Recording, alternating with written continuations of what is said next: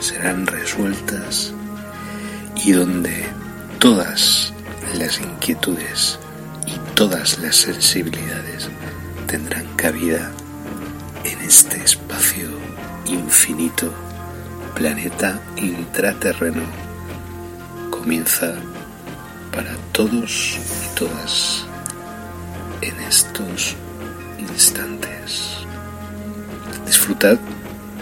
gracias por la escucha.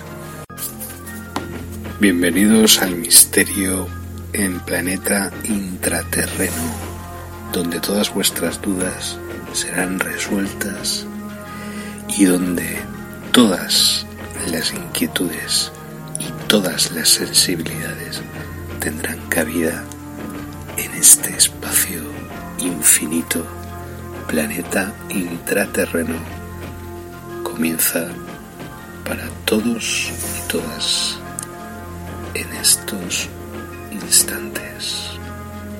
Disfrutad y gracias por la escucha.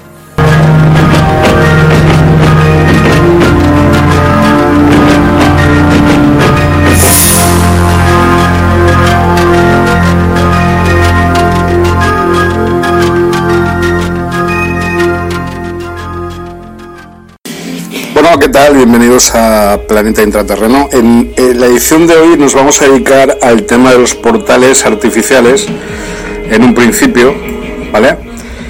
Ya iremos haciendo más partes para explicaros con más detenimiento qué es esta tecnología que usa inteligencias artificiales para generar eh, tensión en la sociedad, en las calles, etcétera. ¿Vale? Luego escucharemos una música que nos ha prestado, digamos, entre comillas, nos ha dejado para este programa con muchísimo cariño Luis Delgado. Se llama Spirit, o bueno, yo la he llamado Spirit, aunque él todavía está por, por definir el nombre. Es una música que él ha compuesto y que me la ha dejado especialmente para este programa, ¿vale? Y después de la música de Luis Delgado, pues eh, vamos a escuchar el programa que hicimos el otro día en Buscando la Realidad con Rosario Fuentes Líbana, acerca de la muerte, existe la muerte, es un renacer la muerte. Un programa interesante, además con invitados de lujo como Marco Cruz de México, la Asociación de Ufología de Miramar, Tampico, Tamaulipas, México, y también el Juan Carlos eh, Rodríguez, que es un enorme conocedor de parapsicólogo, y Epifanía también, eh, Legrand, ¿vale? Legrand es su mujer y que también ha participado y es un, bueno, yo creo que es un programa bastante intenso, bastante interesante, diferente del resto que hemos hecho, bueno, eh, después del congreso que hemos hicimos en, en, Manises, el tercer congreso del misterio, que ya iremos haciendo programas acerca de todo esto. Y como siempre os digo, nunca nos traguéis todo de golpe, la verdad no es unívoca eh, así que por favor, mm, seguir buscando, investigar por vuestra cuenta, eso siempre os lo digo. Pues parece ser que esa frase que es mía, porque yo la he puesto muchas veces en mis libros, pues ahora lo está usando mucha gente. ¿Sabes? Buscar la verdad, no os quedéis con la primera con la primera impresión, investigar por vuestra cuenta. Y bueno, y también parece que están empezando a salir gente que está imitándome en mi en mi estilo, ¿no? Pues yo que sé, incluso en temáticas de sus libros muy parecidas, ¿no? Extraterrestres, conspiraciones, etcétera. Y eso me hizo gracia verlo en la, en la ponencia, las ponencias de ahí del tercer congreso del Misterio de Manises, ¿no?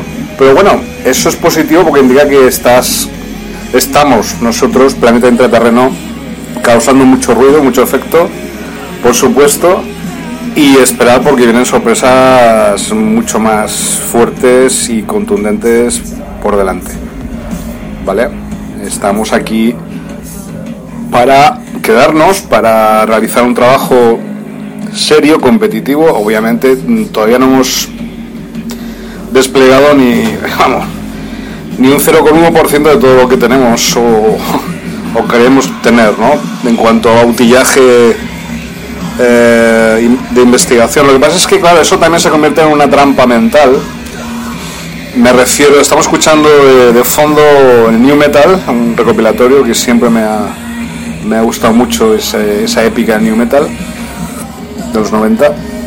Y lo que eso estoy comentando, quiero decir, hay que tener muchísimo cuidado con el tema de creerse a uno mismo el personaje que uno representa. ¿no? Es decir, tú estás haciendo una, investigación, un tipo de investigaciones en un, en un área, en una cierta dirección, obviamente tienes que predisponer tu, tu, experiencia, predisponer tu espíritu, predisponer tu personalidad hacia una forma para que la gente pueda comprenderte o sea, divulga, sea divulgativo, ¿no?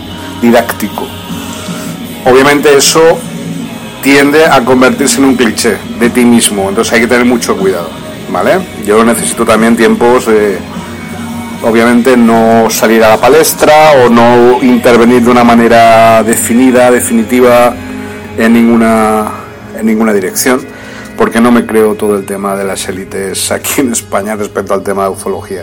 Tampoco quiero convertirme en parte de esa élite, ya os lo digo. Eh, hay gente que viene detrás con fuerza, pero veo que esa fuerza se queda muy diluida precisamente por el propio poder imperante, es decir, por el tema de, de lo que siempre estamos hablando, es decir, la gente, pues sí hay grandes investigadores, pero se dedican a divulgar investigación de otros. ¿Vale? Ya, no solo digo que la verdad no, no está ahí, no está ahí tal cual, sino que hay que buscarla y por tanto tenéis que hacer vuestra investigación, sino que no divulguéis cosas de otros, evitarlo en lo posible, buscar vosotros mismos la información, buscar vosotros mismos las conclusiones y la investigación, ¿vale? Yo sé que no es fácil, pero ese es el camino que yo he seguido desde hace más de 25 años. Entonces no es casual lo que me está pasando ahora en estos momentos, es decir, es un trabajo serio que yo he venido realizando denodadamente durante muchísimo tiempo, durante 24 horas al día. ¿Vale? Así que nada, espero que disfrutes de este programa porque es bastante campechano. Y un saludo enorme a, a mi colega José Eduardo estés donde estés, a Jiménez del Oso y a toda la buena gente del planeta que está deseando quitarse encima la invasión arcóntica masiva del 2016. por ellos. La resistencia continúa 2021. Planeta intraterreno 2021. A por ellos. Hola.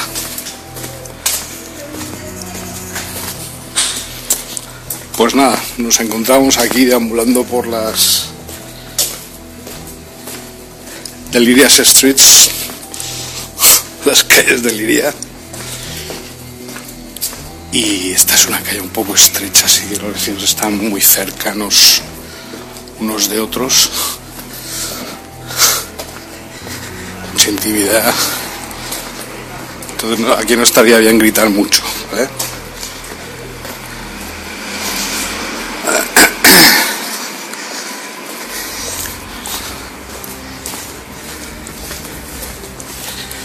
Es como si estuviéramos en la cápsula de Argel o algo así, es, igual, o en Marruecos, o exactamente lo mismo. Ahora me acabo de cruzar con un marroquí, me imagino bastante guajabita, de estos que van a la mezquita todos los días y tal. Guajabis, los conozco. Bueno, el tema de... Están pasando cosas muy raras. Eh, la última semana y media, sobre todo, un poco antes de mi cumpleaños, etcétera, ¿no? ¿Y por qué os digo todo esto? Pues porque voy a parar un poco, respirar, coger aire.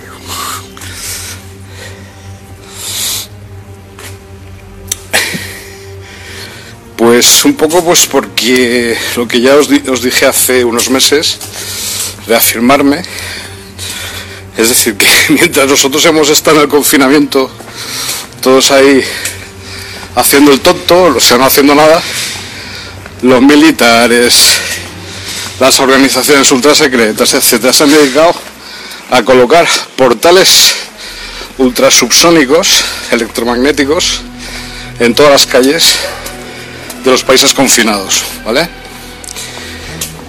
Esto implica que ahora que parece que estamos saliendo de, de la pandemia, eh, implica que, claro, la gente sale a la calle, pero la, la calle está que arde porque hay muchísima, muchísima tensión, muchos problemas, muchas agresiones verbales, psíquicas, etcétera, y sobre todo el tema de los clones, ¿no?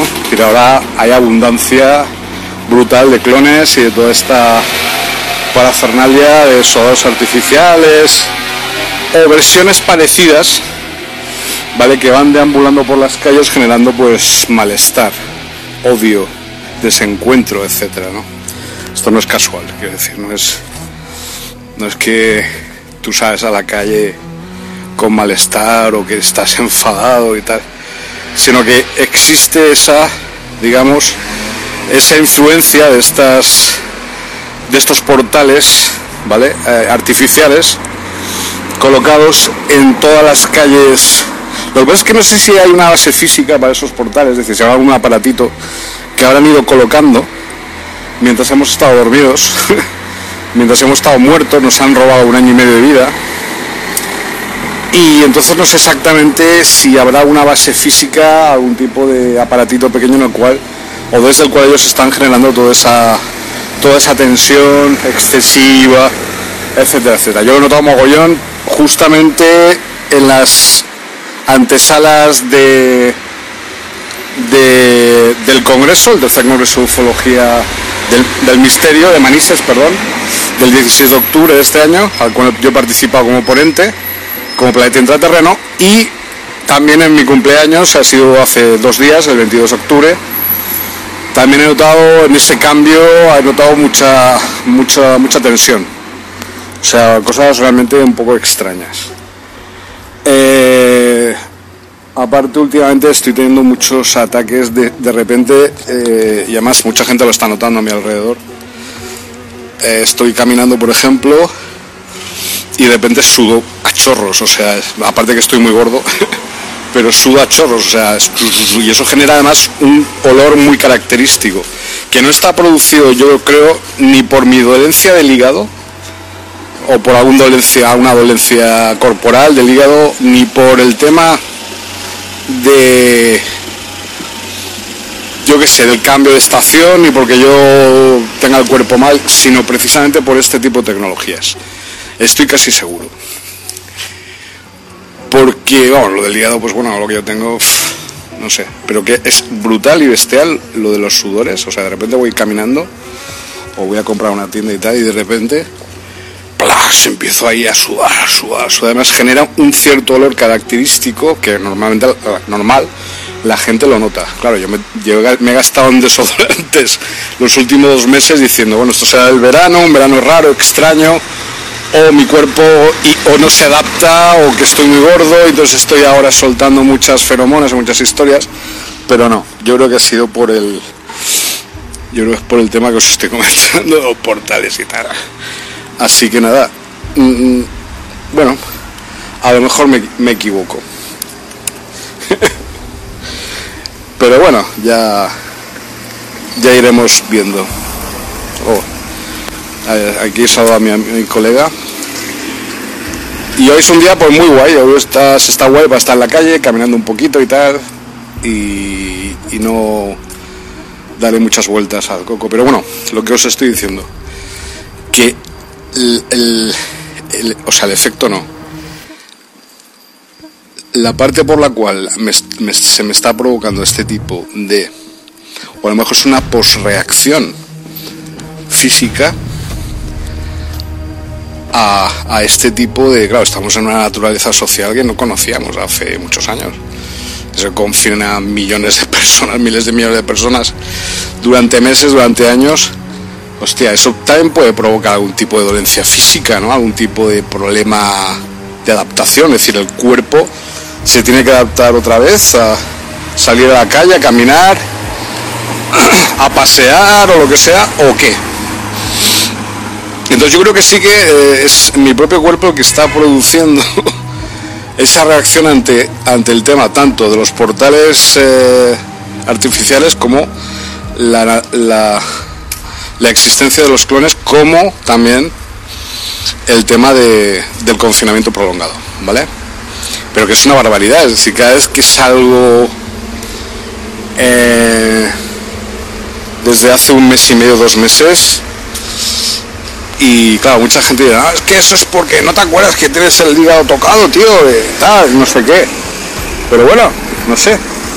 El otro día, por ejemplo, estuve en una discoteca, en un pub, bailando toda la noche, tecno, que hacía por lo menos más de 15 años que no lo hacía, con mi hermano, celebrando mi hermano y yo el cumpleaños mutuo y estuve bailando y sudando, pero normal, nadie estaba pegado a un montón de gente y nadie se me acercó ni nada, ni me dijo nada, todo correcto, quiero decir.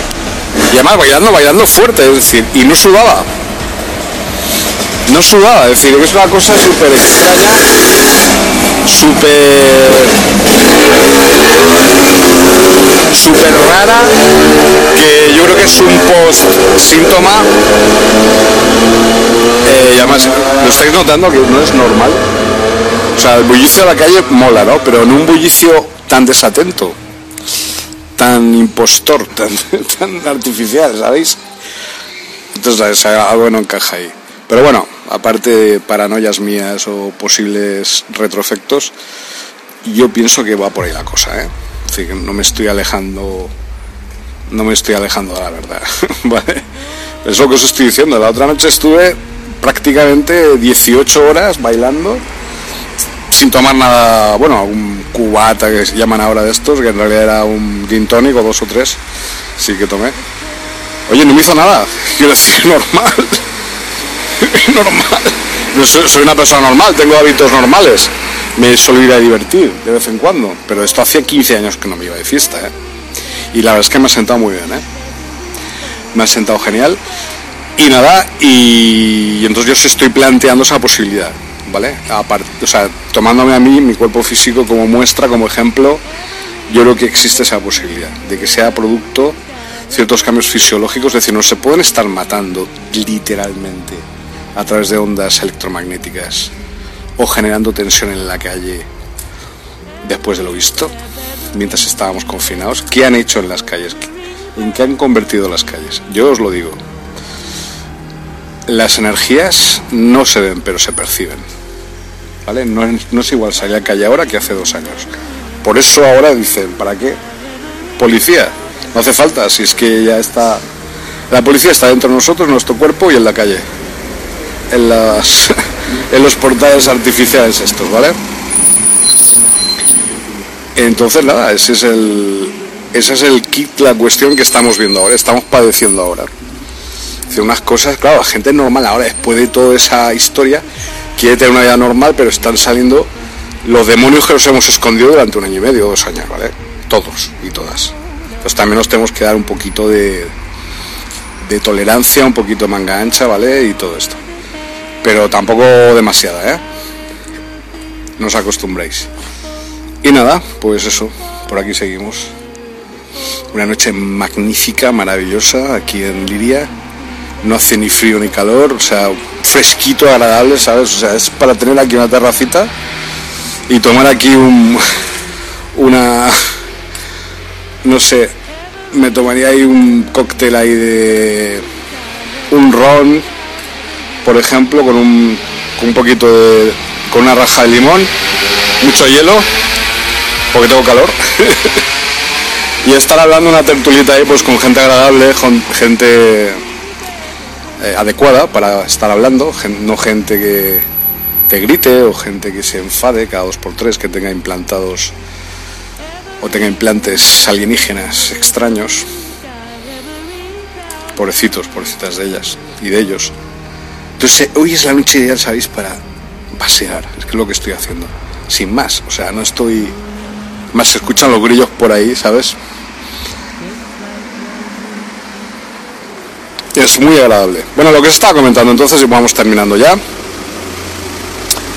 Los portales artificiales ultrasubsónicos que han ido mm, creando, generando, construyendo mientras nosotros estábamos confinados, ¿vale?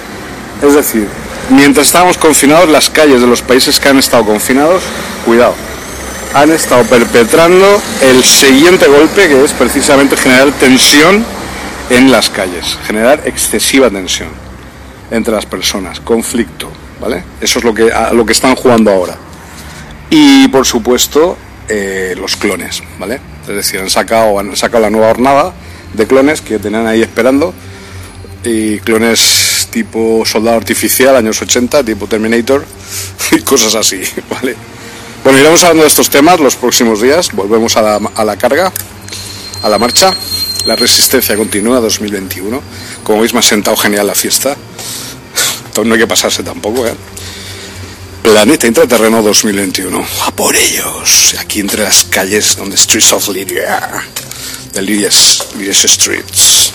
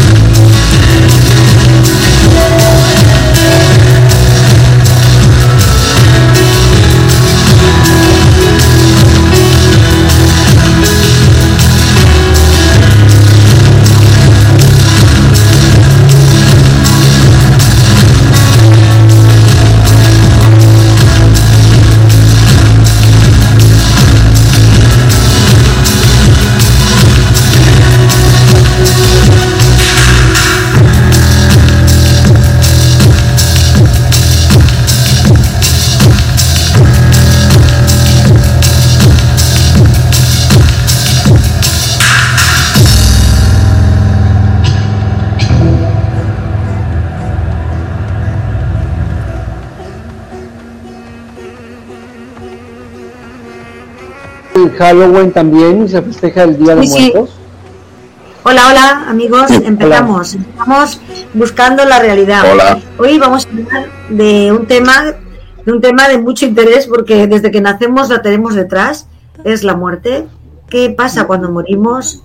Eh, ¿Qué opiniones tenemos? Para ello tenemos de invitado ahora mismo a Marco Cruz y a Sergio Cobos, que nos van a hablar y nos van a dar su opinión sobre ella. Y me gustaría que estuvierais en espera, que nos preguntarais y, fuéramos eh, contestando a las preguntas que tengáis o, no sé, la opinión que tenéis de la muerte. ¿Vale? Muchísimas gracias.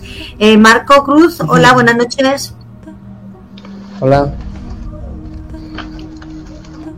Sergio, Sergio Cobos, hola, ¿qué tal? Hola, buenas noches, ¿cómo estáis? Gracias. Aquí estamos. Bueno, estamos vivitos y coleando. ¿Qué eh, es para ti la muerte, Marco? Desde el punto de vista como psicólogo, la muerte es un proceso natural, igual al nacimiento, ¿verdad? Que se le ha llenado de una serie de sentimientos, rituales, prejuicios, miedos, creencias, costumbres, presentes, pasadas y ancestrales que nos han generado una, un miedo hacia la muerte y un conjunto de evasiones que hacemos para algo que es natural. Para ti, Sergio. La muerte no existe, es un sueño. O sea, en realidad es un viaje eterno de la materia por la materia de nuestra alma y nos, reencarnamos según algunas religiones o tenemos que realizar cierto tipo de, de pruebas para, digamos, evolucionar como, como seres, ¿no? Pero la muerte en sí, la muerte física, es un accidente, o sea, no, no existe, no existe la muerte, porque el, alma, digamos, la, es eterna, o sea, es lo que pienso. Hola, buenas noches Juan Carlos, buenas noches Epifanía. Eh, buenas noches. Juan Carlos, y así tú empiezas a calentar motores, Epifanía. Carlos, ¿qué es para ti la muerte? ¿Qué significa? ¿Qué, ¿qué crees de ella? Un segundito. Vale, vale. Ahora, no quiero ser escuchado. No oíamos casi. ¿Qué es para mí o para nosotros? Bueno, empezaré por que es eh, la, para mí, por ejemplo, por los estudios y por mis creencias personales, es una mera transición. ¿Vale? Es una mera transición, es como cambiar, o sea, quitarte un traje. Tenemos a enano aquí pequeño. Es como quitarte un traje y pasar a otro, a otro estado. O, por ejemplo, como me habían alguna vez explicado, que es como estar en, las, como las crisálidas. Estar en una situación como si fuera uno un gusano y pasa el proceso, se quita de encima. la crisálida te conviertes en mariposa. Bueno, esos son varios de los de, los o de las creencias que suelen existir. Para mí es eso.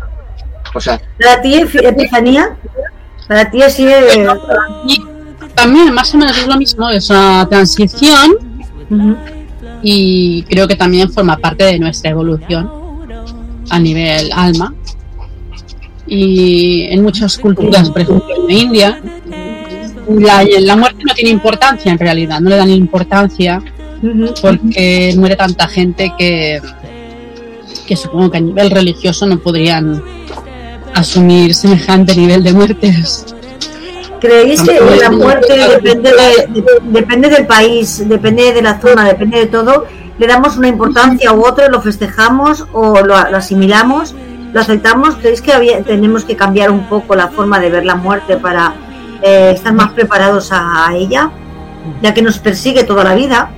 Marco, empezamos contigo. Damos la vuelta. Sí, estoy de acuerdo con ellos. La muerte es una transición y nos han hecho convertir algo natural en algo catastrófico. Desde que nacemos nos educan las religiones, los, la escuela, la familia, todos nos van formando un conjunto de sentimientos para generar una actitud de miedo y de tristeza hacia la muerte. De hecho, uno de los principales psicólogos, Sigmund Freud, decía que el Thanatos era el miedo a la muerte, o sea, el Thanatos es la suma de todos los miedos, que es miedo a la muerte, y el Eros es la suma de todos los placeres. Es decir, hay una lucha entre el deseo de sobrevivir ¿sí? y el miedo a morir. Y sobre eso hay un equilibrio, pero nos hemos complicado tanto esa situación,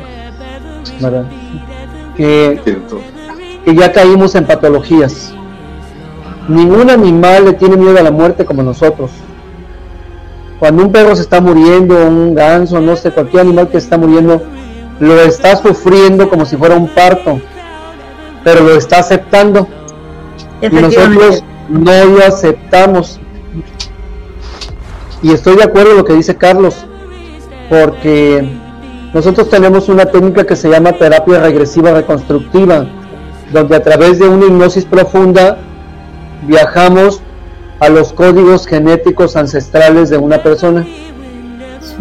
Y empieza, empezamos a encontrar, el pionero de esto es Brian Weiss, un científico psiquiatra que fue regresando a la etapa del vientre, luego donde estaba embarazada, y se fue para atrás, y fueron descubriendo que yo vivía en tal lugar y aquí conozco, y lo, y lo describen con tanta precisión como si ellos hubieran estado y así lo han estado haciendo hacia atrás y estamos actualmente viajando en el tiempo a través de la memoria genética de las personas.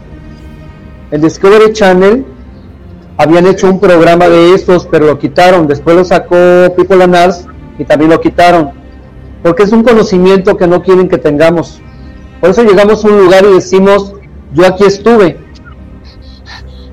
O a fulana de tal, a tal persona, yo ya la conozco, o tal persona me gusta, o tal persona no me gusta, aunque nunca la hayamos visto en la vida, porque traemos códigos genéticos ancestrales donde nos demuestra que la muerte es una transición Bien, bien, muy bien. Eh, nos saluda Cari, Cari, que tú no la conoces, Marco, pero Juan Carlos y, Epifanía ya la conocen y Sergio también. A ver si cuando te vengas para acá la conoces. Nos está saludando, nos manda un abrazo. Y, bueno, eh, Sergio, para ti, cuéntanos. No, eh, actualmente lo que yo llamo el culto, el culto es la religión que han intentado introducirnos a través de la pandemia, es decir, porque el objetivo de la pandemia, aparte de hacernos borrado de memoria por el confinamiento, digamos, eso son cuestiones de inteligencias artificiales. Eh, también ha querido introducir en nosotros el culto. ¿El culto qué es? El culto es el miedo a la muerte. Es decir, el miedo a la muerte no es natural, es una cosa que nos están intentando meter por todos los lados. ¿Para qué? Para tenernos controlados, ¿no? Entonces yo pienso que, que bueno, realmente no, no o sea, la muerte no existe, o sea, es simplemente un paso de, una, de un tipo de existencia a otro. Y, bueno, y en estos momentos, pues la verdad, estamos eh, dominados por una serie de seres que, que, quieren hacernos creer que somos producto de una hibridación genética y que somos sus esclavos y que les debemos culto y que son nuestros dioses y tal, cosa que es absolutamente falso y mentira. Yo no creo en eso, por lo menos. Entonces, de hecho, están impidiendo por todos los medios, no sé, han, estado intentando impedir por todos los medios que yo llegue a esta transmisión, no sé por qué, otra vez, los últimos días está siendo realmente, estoy siendo, eh, digamos, eh, me están atacando por todos lados. sí, sí, eso, eso. Pero bueno, me da igual, quiero decir, para eso estamos, ¿no? Ese es uno de mis papeles o uno de mis personajes, porque yo tengo muchos alter egos. Entonces, pues nada, lo llevo con naturalidad, ¿no? Incluso aquí tengo unos vecinos que creo que los han contratado y tal, son reptilianos o algo parecido, los Men in Black. Pero bueno, aparte de esto, el tema, es verdad, es verdad. Es decir, estoy absolutamente 24 horas al día y yo no sé qué está pasando desde el Congreso de Manises, que esto está siendo como una película de, in Black. Pero me mola, me mola tener ese papel. Bueno, a lo que vamos, al tema. Entonces, claro, toda esta caterva de seres, de reptilianos y tal, lo que pretenden es, pues eso, meternos miedo. ¿Por qué? Porque, si, sobre todo en España, debido a la Inquisición, eh, se torturó a muchísimos miles de personas y eso ha creado unas estructuras mentales que yo llamo la cárcel de hierro de los españoles, porque obviamente si te sales de ahí, eh, no puedes, eh, o, te vas a la cárcel, o eres un loco, o te vas del país, ¿no? Es decir, es un control mental, un control social, y cuando te vas fuera de España te das cuenta de realmente que, la, realidad no tiene nada que ver con lo que nos venden aquí en España, ¿no? Es decir, es una cosa realmente muy reptiliana eh, en estos momentos, ¿no? Pero da igual quién gobierna, es decir, es que no, no es una cuestión de ideología, ni una cuestión semántica o política, ¿no? Sino que es una cuestión, yo creo que no interesa que en España exista alguien que tenga libertad mental, ¿sabéis? No sé si me estoy explicando. Entonces, si eso ocurriera, pues todas las estructuras de poder que hay actualmente en España caerían, ¿no? Entonces, pues... ¿Qué nota le mm, pones a España? Entonces, ¿qué nota le pones a España? Eh, pues en cuestión de la muerte. ¿Crees que somos que no estamos nada preparados para para darnos cuenta y no sé, entenderla de una manera diferente para que no, no nos duela y no sé. No, es que no hay, o sea, en España se tapa completamente los dos extremos de la vida. O sea, no puedes, a mí por ejemplo me prohibieron ver el nacimiento de mi hija y prohíben que la gente vea cómo muere la gente, ¿vale? O sea, si te das cuenta en España la gente no ve cómo muere la gente, ¿vale?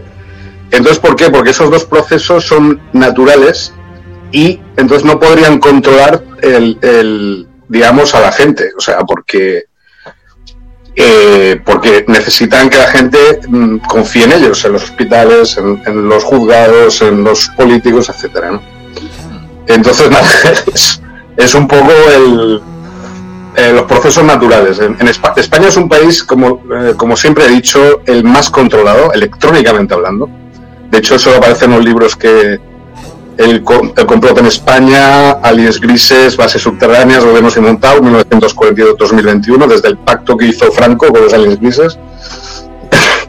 y desde ese momento que España está al mismo nivel que Estados Unidos. Es decir, aunque la gente piensa que estamos en un país eh, pues de catetos o agricultor prácticamente, España es un, es un lugar muy controlado electrónicamente desde hace 70 o 60 o 70 años, ¿vale?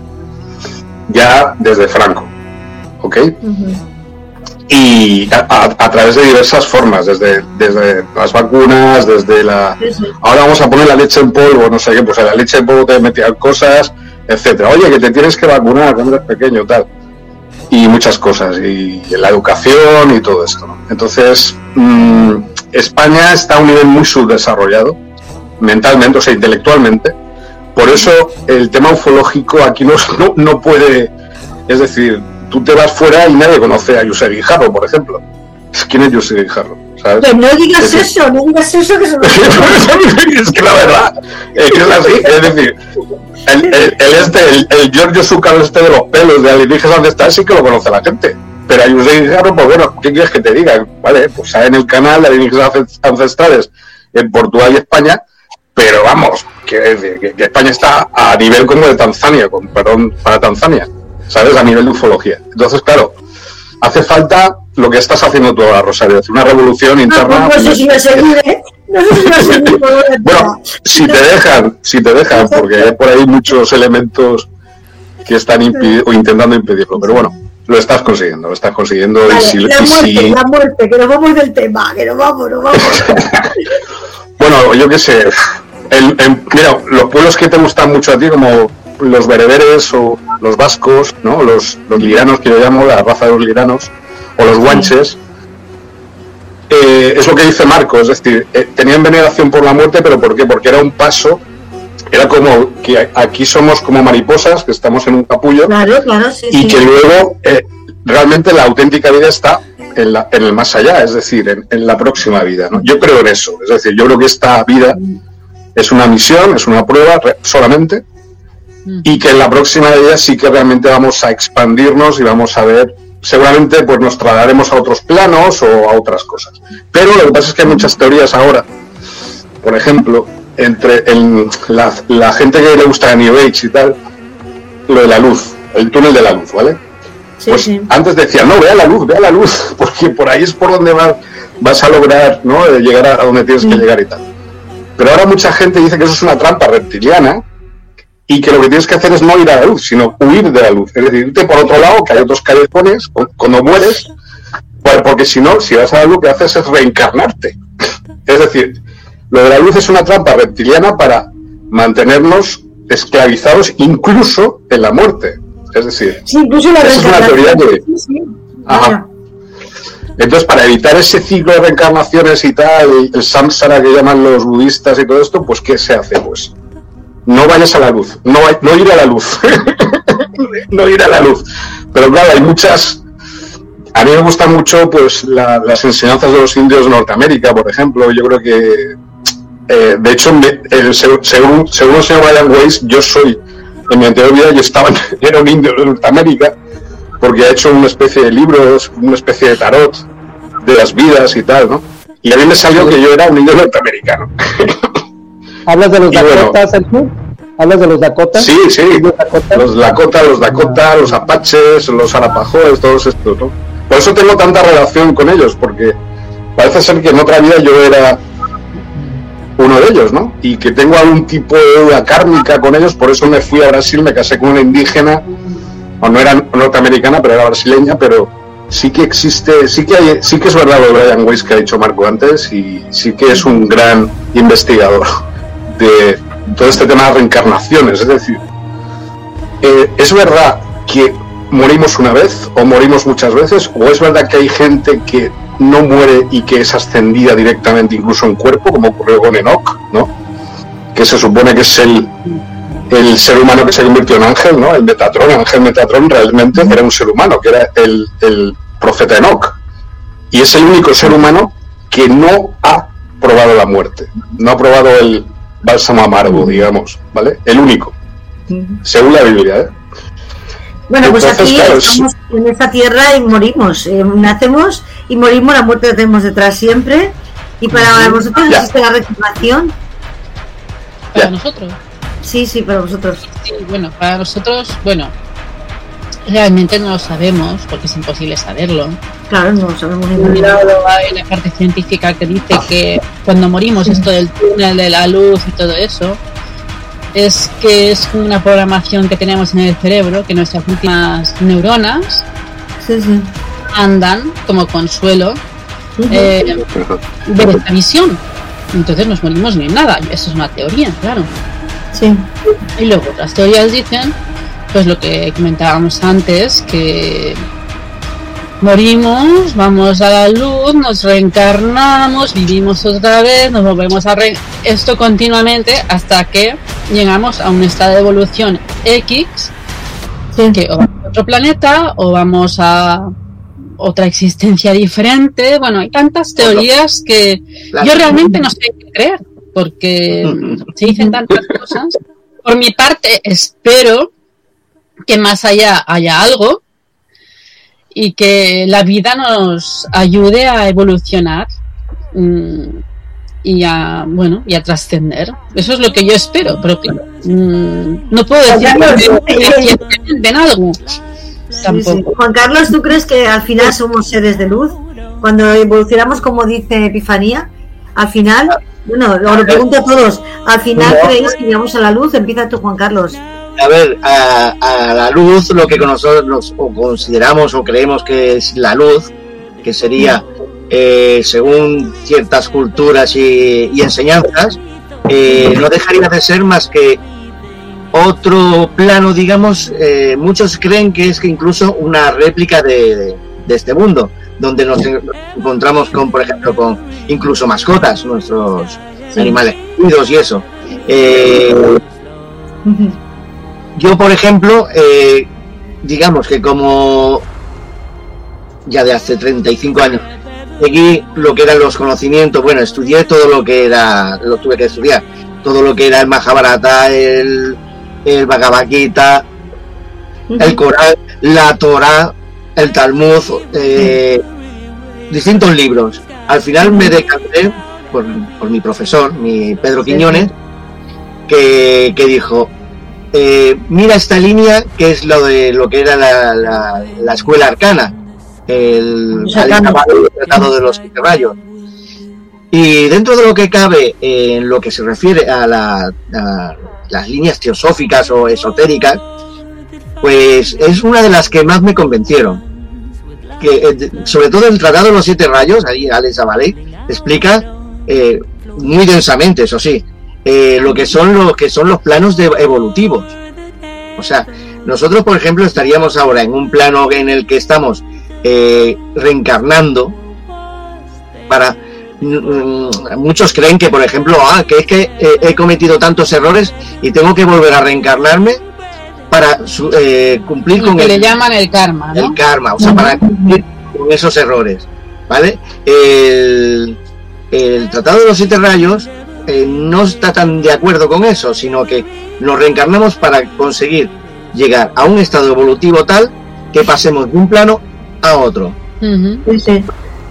ese plano, ese plano, pues perfectamente podemos estar en la Tierra, en ese plano, pero eh, muy ampliado. O sea, estaríamos en un estado en el que incluso se explica que, tendríamos con, eh, conexión con nuestros, ¿cómo le Las réplicas, ¿no? Los, los, eh, siete, los siete gemelos. Siete, sí, siete gemelos, almas, siete almas, que en un estado evolutivo X llegaremos a fusionarnos, fusionarnos creando este ser superior, ¿vale? Con lo cual, eh, para mí, por ejemplo, pues... Pero eso es después de varias reencarnaciones, cuando hemos evolucionado en la Tierra, etcétera, etcétera. Dependiendo, por ejemplo, del budismo, podrían ser miles de evoluciones, o sea, de, de, reencarnaciones. Eh, no lo sé, o sea, yo creo en eso, en esas capacidades que tenemos como, como para reencarnarnos y ampliar, o sea, reencarnarnos eh, porque sí y siempre estar, por ejemplo, en un estado evolutivo igual, no nos llevaría a nada, o sea, realmente. Claro, sí, sí. Realmente, bueno, vosotros como, eh, como psicólogos, ¿habéis conocido niños o personas que, recuerdan o han dicho algo de su otra de su otra vida? ¿Tenéis algún alguna persona así que os haya sorprendido? Sí, no yo, por ejemplo, a partir de un flash, sí. pues bueno, los flashes son acontecimientos, bueno, momentos que estás normal, en la calle tranquilamente. Sí, sí. Y repentinamente te viene una imagen. Entonces, a partir de ahí, pues puede ser que cada X meses o una semana o después de X tiempo vas viendo flashes y los interrelacionas. Y yo, por ejemplo, acabo pensando que en mi otra vida, pues era la persona que estaba en ese flash. ¿Vale? Sí, sí, sí. Em, bueno. Cuando era muy joven. Sí. Ese flash ya era muy joven. Personalmente no conozco, bueno, tú sí, tú Juan Carlos sí que has tenido un tanto de lo mismo, porque la en el registro acásico. Sí. Eso también es otro tema. Eso es lo que explican con lo que son los ejercicios y, es vivir eh, bueno, en la, como ella explicaba, en los ejercicios estos para abrir el registro acásico, eh, lo que supone es compartir o, convivir con el conocimiento de, un número X de vidas. Sí, sí. O sea, si ya tuviera, como si no tuviera bastante con una, tengo el carácter, digamos, fusionado de, un número X de existencias. Eh, pero lo que son, por ejemplo, tú como comentabas, de, críos, a casos en los que críos hayan tenido esto, eh, yo personalmente no he tenido, o sea, conozco lo que son los casos que están publicados. Exacto. La, la, revista American Parapsychology, o sea, la Asociación Parapsicológica Americana, es una de ellas que tiene la publicación y, algo ha publicado, pero esto, no sé si Marco Antonio, por ejemplo, no lo sé si, se ha tenido la posibilidad, la oportunidad de, conocer algún tipo de, caso de este tipo de, niño, niño que haya sufrido esto, o sea, que diga, ay, pues yo he estado aquí. Pero va más allá de todo. Puede ser en mi casa, ¿no? Los psicólogos lo vemos a cada rato, lo vemos muy frecuentemente, Carlos. de que hacemos hipnosis regresiva o los niños nos dicen, nos dicen, estuve aquí y nos empiezan a describir con precisión dónde estuvieron en el lugar, usando las técnicas de Brian Weiss. Haces terapia regresiva, hipnosis regresiva reconstructiva a través del tiempo y te logran describir, yo vivía aquí, aquí enterré tal cosa, por eso los científicos ahorita ocultaron eso. Se llama psicología ádmica, pero si tú la buscas ya no aparece en ningún lado. No, no, no lo han quitado. Sigue todavía ahí porque aquí en México no, no aparece. No, no, no, lo, han quitado las publicaciones. Mm, bueno, regresas y hacen descubrimientos de vasijas, de, de cuevas, de lugares que ya están tapados por tierra incluso. Sí, sí y excavan y encuentran exactamente lo que dijo la persona. Yo quería hacer una pregunta a Carlos, siempre he querido preguntarle un parapsicólogo. Aquí en México se menciona mucho, Carlos, los desencarnados. ¿Qué son los desencarnados? Es que los psicólogos no vemos eso.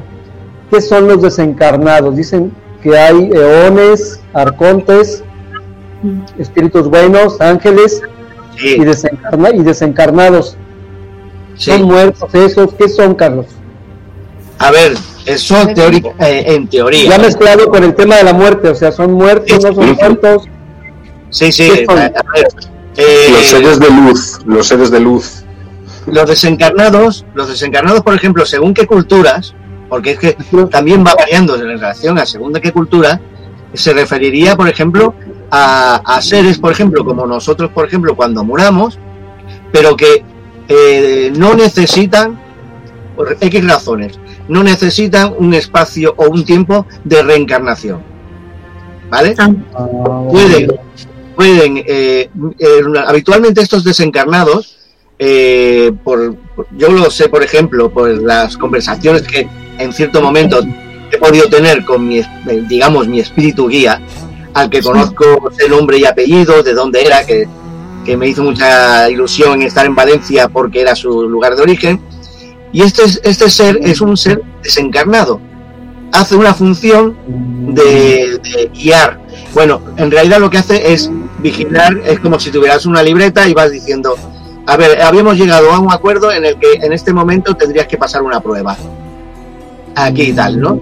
Pues estos señores desencarnados vendrían a ser estos, son seres que están temporalmente por su estado evolutivo, temporalmente, eh, liberados de la reencarnación, ¿vale? Porque están ah, sufriendo. No están, no están en el nivel como para ascender, digamos, de, de nivel, de, plano, pero están en las puertas. Al hacer, a, estos desencarnados, al hacer este servicio, nos hacen un favor a nosotros pero también se hacen un favor a sí mismos porque están eh, ya puliendo, están puliendo esas capacidades de, poder eh, ascender de plano. ¿Vale? Eso es lo que, son en lo que viene a ser la cultura. Claro, eh, es que en psicología, o sea, para psicología lo tenemos tratado de esa manera, en psicología no está recogido. Pero una cosa sobre. Psicología no estudia eso, no estudia eso. Aquí los ponen como si son seres negativos para nosotros. Los satanistas de Tampico ponen a los encarnados como si fueran demonios. Por eso yo quería preguntarle a un profesional de la parapsicología si realmente son dañinos, son positivos. No, o, sea, ya me lo de aclarar. A ver, ocurre una cosa, que es que dentro de lo que son los encarnados, eh, o, por ejemplo, no encarnados, claro, a ver, la, la inmensa mayoría están en un estatus, como comentaba, ¿vale? Pero luego están los, los como todo, o sea, como todo positivo, hay una parte negativa, o sea, el yin, el Los zombies astrales. Sí, eh, hay los, los, elementos, los elementos que no reencarnan, pero que su estatus es en lugar de hacia arriba es hacia abajo, ¿vale? Entonces, ah, eh, eh, estos, por ejemplo, se mezclan mucho con lo que le llaman las, las larvas astrales, o sea, elementos que, que, que son dañinos. Pero claro, eh, esos son una, como digo yo, una inmensa minoría. O sea, realmente. ¿La larva astral es un muerto? ¿Eh? ¿La larva astral es un muerto? ¿La la, larva astral vendría a ser como una entidad que no tiene, eh, no tiene eh, características humanas. Es como, es una Yo quiero preguntaros una cosa. Eh, ¿Pensáis que el moribundo, cuando vamos a morir, sabemos que vamos a morir? Y si los de alrededor pueden tener alguna algún paso de, ver también eh, como su padre o su madre mm, van a, morir. Eh, si lo pueden también ver. Eh, ¿Cómo lo perciben? ¿Creéis que sí, que no? No sé. A ver, ¿quién empieza? Sergio. Sergio, pues Sergio, venga. Sí. Hombre, yo creo, yo creo que uno recibe señales a lo largo de toda su vida de, de todas las cosas y todos los ciclos por los cuales vamos pasando, ¿no? Y nuestros familiares, nuestra madre, nuestros amigos nos van dando señales de por dónde van los tiros, ¿no? Yo me imagino que cuando me llegue el momento de la muerte, pues me imagino que tendrá algún tipo de esta revelación o algún tipo de señales y tal.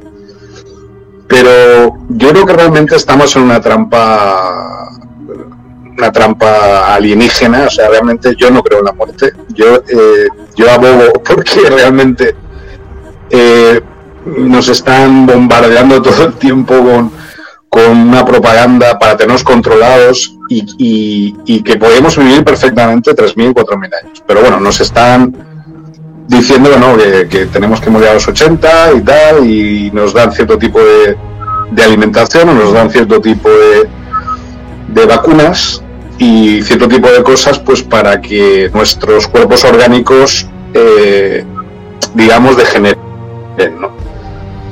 Pero yo, yo pienso que es todo un proceso mental, o sea, para mí todo tiene un, un, inicio y un final mental. Yo creo que la mente es capaz de cualquier cosa, incluso de superar la muerte, o sea, de... Pero bueno, yo en todo caso...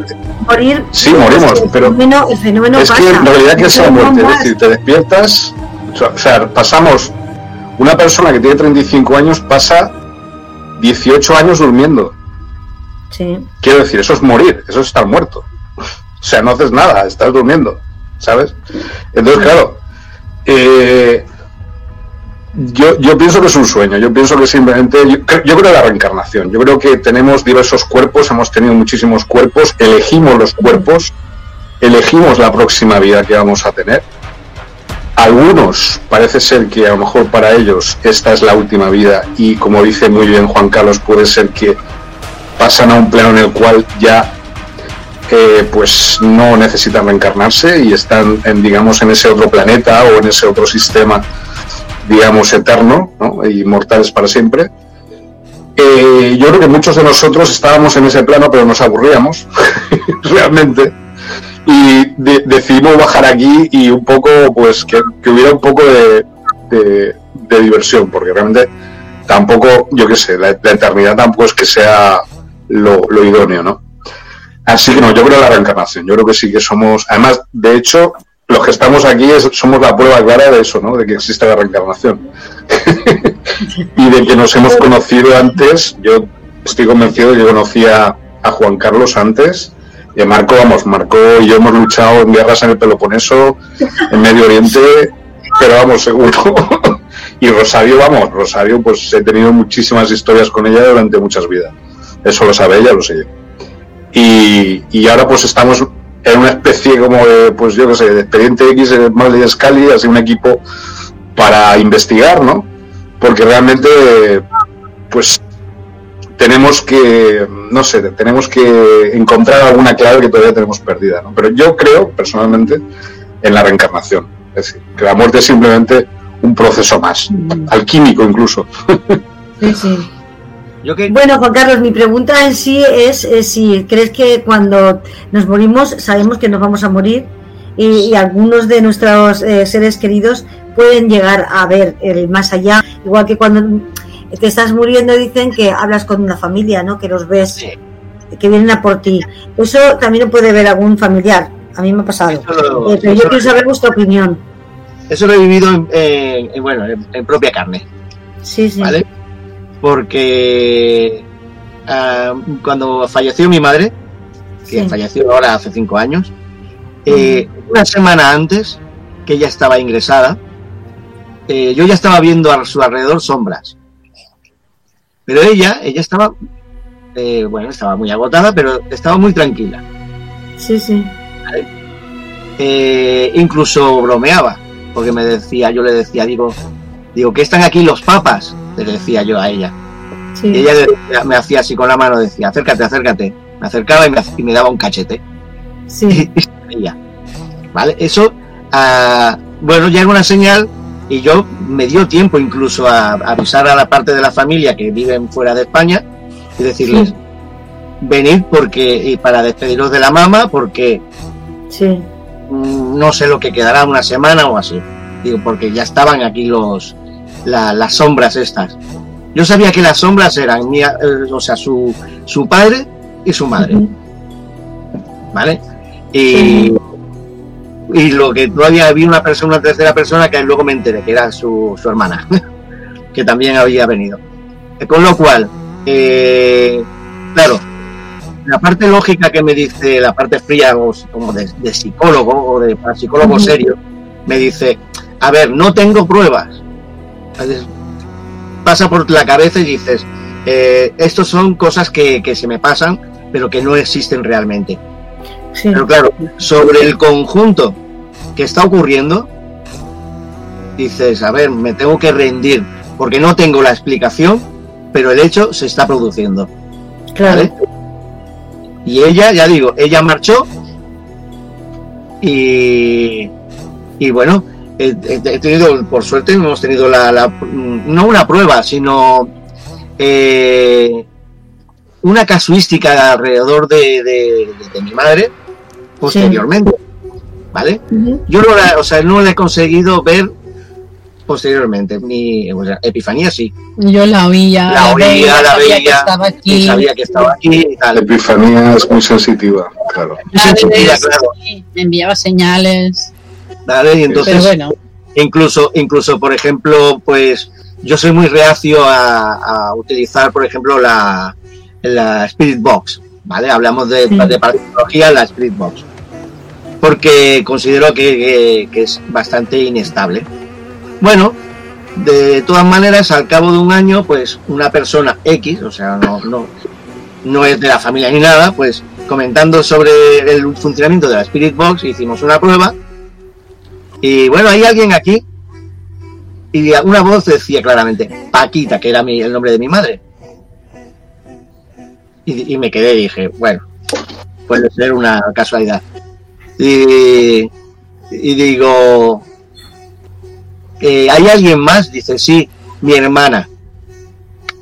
Pero esto, una cosita, Juan Carlos. Em, cuando estábamos con esas personas, una vez vino mi sobrina, ¿te acuerdas? Sí.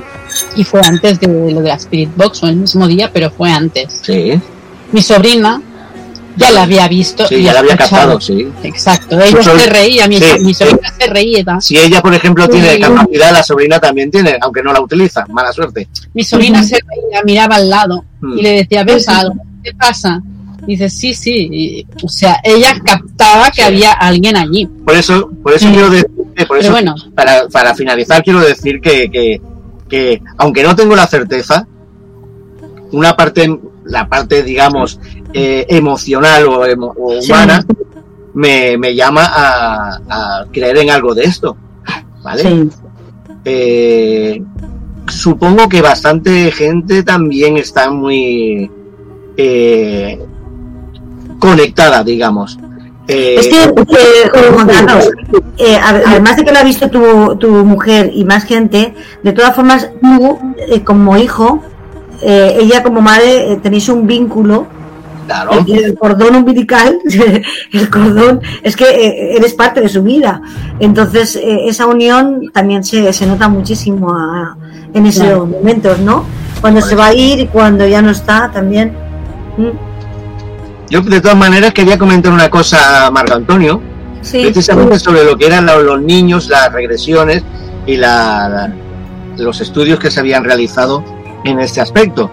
Porque eh, una cosa que era interesante precisamente es que lo que son las hipnosis regresivas, ¿vale? Eh, claro, a nivel de psicología se, estudiaba mucho lo que era la teoría de precisamente de que fueran eh, recuerdos de que, que previamente se explicaba, recuerdos genéticos. Sí, puede ser, claro. Una relación con esa línea genética. Son recuerdos genéticos. Vale, pero eh, también ha habido, se han recogido eh, casos de críos en los que eh, lo que he recordado nada tenía que ver con la, con la línea genética, digamos, de, su familia o de las familias. Por ejemplo, eh, un crío, por ejemplo, de eh, quiero recordar que había un caso de, no sé si Estados Unidos, estadounidense o británico, que recordaba, o sea, en el momento en que había ido a la India, recordaba ciertos edificios de la India. Y claro, eh, el problema, estos son los casos lo que le llama flash. estos son los casos, estos son los casos que se, que se salen, digamos, de la, de la norma de, de, la regresiva a nivel de seguimiento genético, o sea, eh, regresión genética. Sí, pero aparte de la regresión genética, puede ser que al hacer una regresión, lo que hagas es tocar una parte de tu cerebro que sea la lo que la la de otras vidas, la cásico, digamos. Puede ser pero, un momento Sí, pero el registro acásico teóricamente no tendría nada que ver con el aporte genético. Exacto, no tiene nada que ver con el aporte genético. Por eso digo que, pero eh, la mayoría de estos casos han desaparecido de la red. Sí, Así es, tiene razón. Eso, más que se ha logrado regresar. Hostia, vaya conversación, ¿no?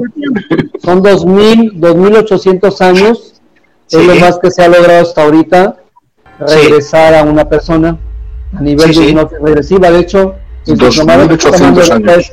Es, lo más que se ha logrado, ¿verdad? Las formas normales. Ajá. Sí, volviendo a lo que dice el, la, disculpa, la máquina que usaron en el proyecto Montauk, eh, por la cual viajaron a otros planetas, a Marte, a las, a las civilizaciones subterráneas de Marte y a otros planetas, había un límite en el futuro, porque viajaron al futuro, en el año 2800. Justo lo que acabas de decir, pero al pasado, ¿no? y, de ahí no pudieron pasar, o sea, vieron una plaza con un caballo de oro en mitad de la plaza y con una inscripción llena de niños, pero de ahí no pudieron pasar. Es decir, no, no tuvieron visión de más allá del año 2000, 2800. Y no, no hemos podido lograr pasar ahí ha habido casos, pero no los tenemos comprobados, de gente que dice que, era Atlántido o Lemurio. Sí, aquí sí. Pero ya estamos hablando de la... Nosotros ahorita somos la quinta civilización. Sí, entonces, sí, Lemurio creo que eran la segunda o la tercera, entonces ya hablamos de casi cuatro mil años o cinco mil años. Entonces, sí. Pero no nos han dejado investigar científicamente esas personas que reportan que vienen de la Atlántida o de Lemuria y porque queremos que nos describan qué es lo que ellos ven.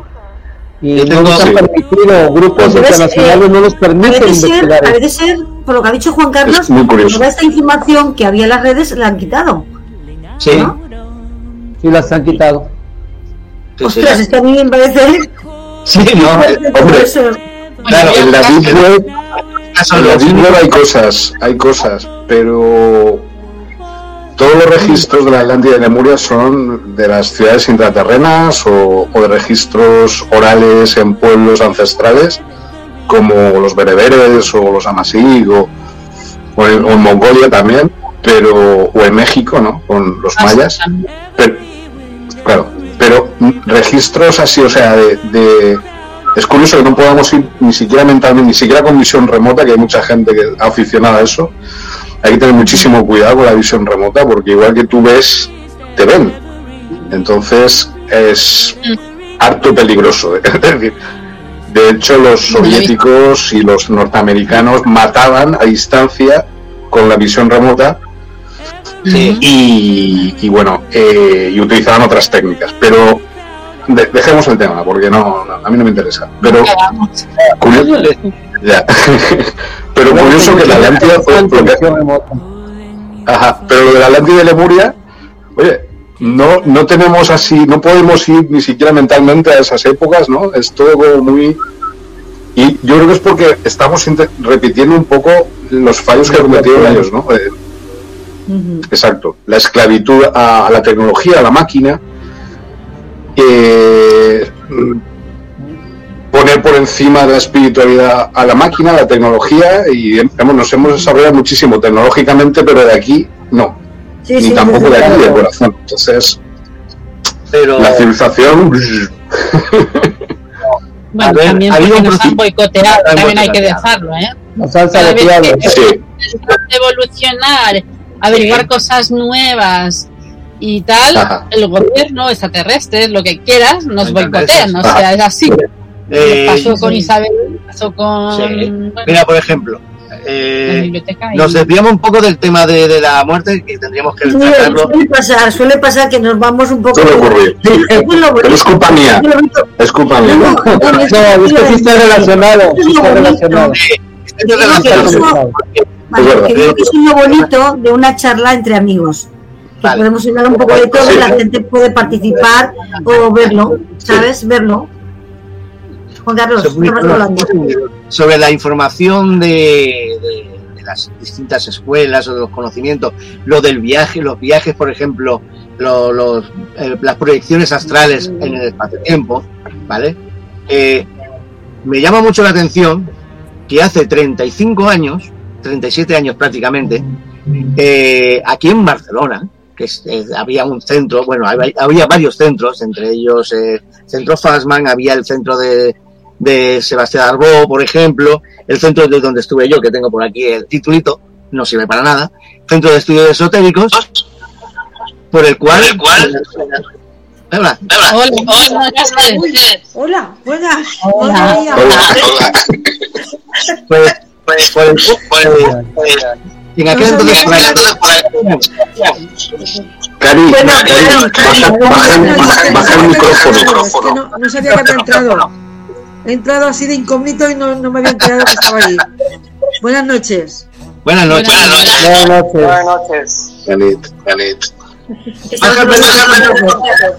El micrófono. El micrófono. ¿Se me, ¿No se me oye? Es que hace rever. Rever. Eso, eso. Bueno, bueno.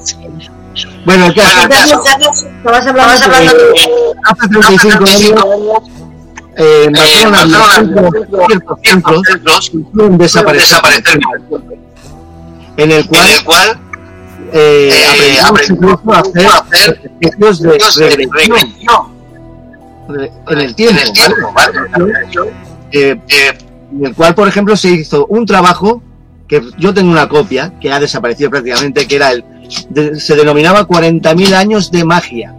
Sí.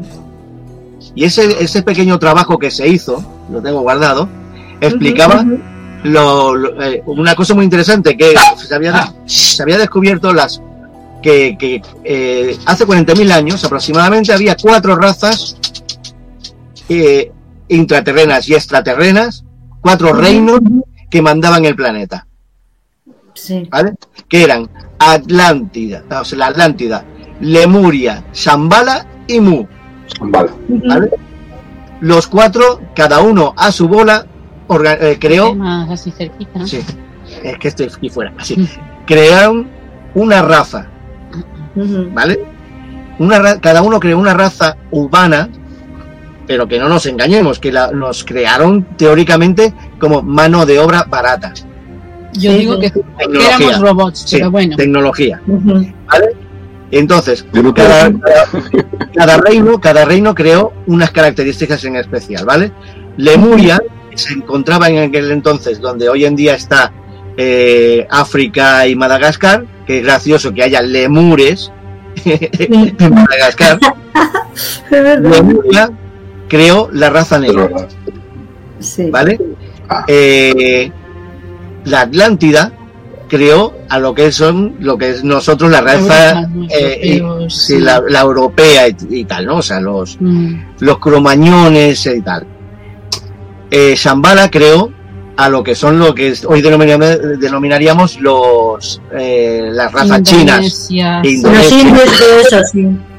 y luego estaba Mu que creó una raza de la cual prácticamente desaparecieron Se cree que, por ejemplo, los restos de Lemuria, o sea, de la raza esa, son los aborígenes australianos, que quedaron totalmente desconectados del resto de la evolución humana. ¿Vale? Eh, por H o por B, se sabe que algo ocurrió, un asteroide o lo que sea, y desaparecieron tres reinos. El único que sobrevivió, que se hizo el, el, invisible. El invisible, o sea, cambió de plano, fue Shambhala, que es el famoso Sangrila, Shambhala, que teóricamente estaría por Lhasa, y que, como dicen los, los registros, que aparece un día cada 100 años. Eso vendría a ser por un problema en sus características de, del tipo de, de, campana o de protección que monta en la ciudad de Shambhala, ¿vale?